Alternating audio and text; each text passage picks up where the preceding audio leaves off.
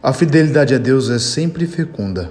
Mesmo que o seguimento do Senhor exige de nós renúncias que acarretam sofrimentos, é sempre fecundo permanecer fiel nesses momentos, pois os frutos são duradouros, permanecem para sempre. E o amor a Deus consiste em observar os seus mandamentos. Não é possível amar sem fidelidade e sem entrega. O verdadeiro amor está em renunciar a si mesmo em benefício do amado.